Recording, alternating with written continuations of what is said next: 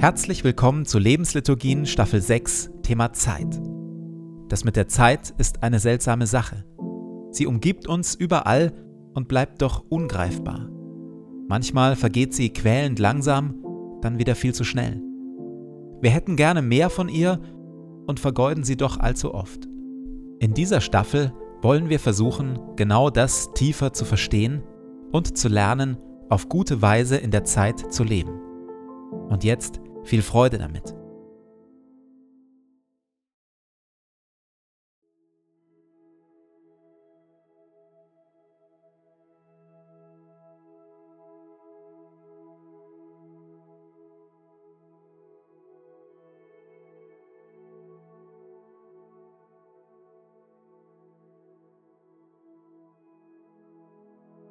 Zu Beginn meines Betens lege ich zur Seite, was mich beschäftigt und lasse es ruhig werden in mir.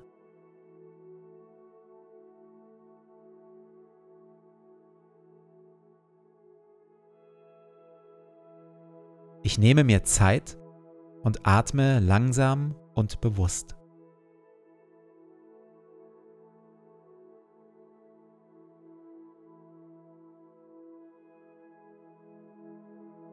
Herr über Zeit und Ewigkeit, du bist hier jetzt. Meine Zeit steht in deinen Händen.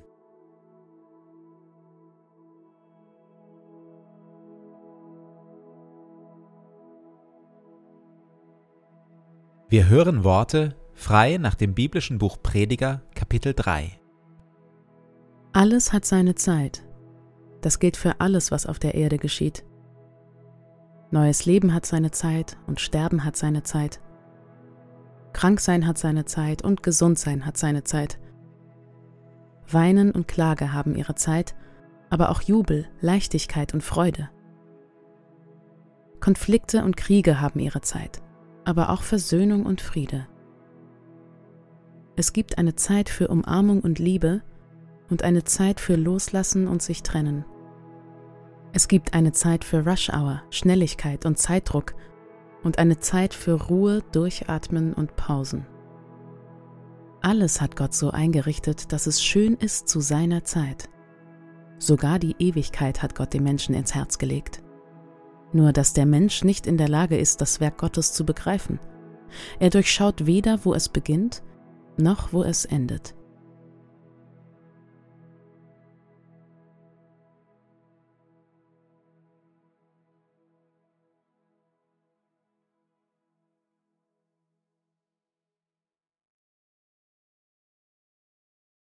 So langsam neigt sich die Staffel Zeit ihrem Ende zu. Die Grundfrage war und ist, wie können wir auf gute Weise in der Zeit leben? In den ersten gut 20 Folgen ging es darum, dass wir unseren Rhythmus verloren haben, dass wir zu pausenlos und zu schnell leben, dass wir zu viel erleben und erledigen wollen und uns nur allzu leicht ablenken und einlullen lassen von Oberflächlichkeiten und anderem Kram. In den daran anschließenden Folgen ging es um mögliche Gegenmittel, um heilsame und heilige Grundrhythmen und Gewohnheiten, die unsere Zeit klarer, langsamer, rhythmischer und erfüllter werden lassen. Es ging um Pausen, Stille, regelmäßige Zeiten des Rückzugs, um Sabbat, ein konsumarmes Leben und ein einfaches Herz.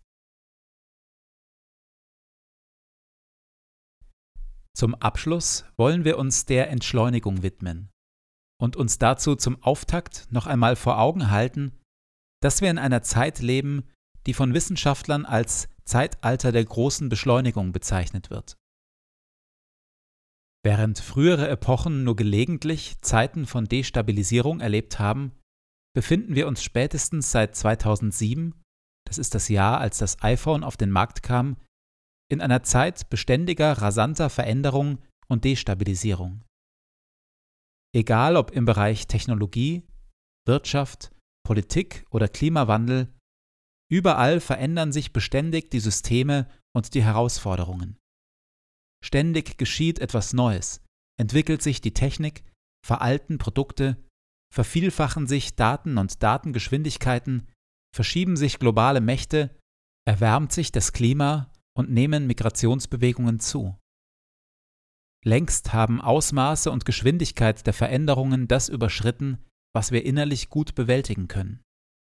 Viele von uns leben dünnhäutig, gehetzt, überfordert, ängstlich, sorgenvoll und gereizt. Es ist uns zu viel und zu schnell. Unsere Seele, unser Inneres kommt nicht mehr mit. Es gibt gegen diese komplexen Entwicklungen, Dynamiken und Herausforderungen kein einfaches Heilmittel. Das gehört zu der Zeit, in der wir leben. Wir erleiden diesen Sturm an Veränderungen gemeinsam mit allen anderen. Es gilt aber auch, wir müssen uns zumindest teilweise von der atemberaubenden Geschwindigkeit entkoppeln, langsamer werden, uns langsamer bewegen weniger tun.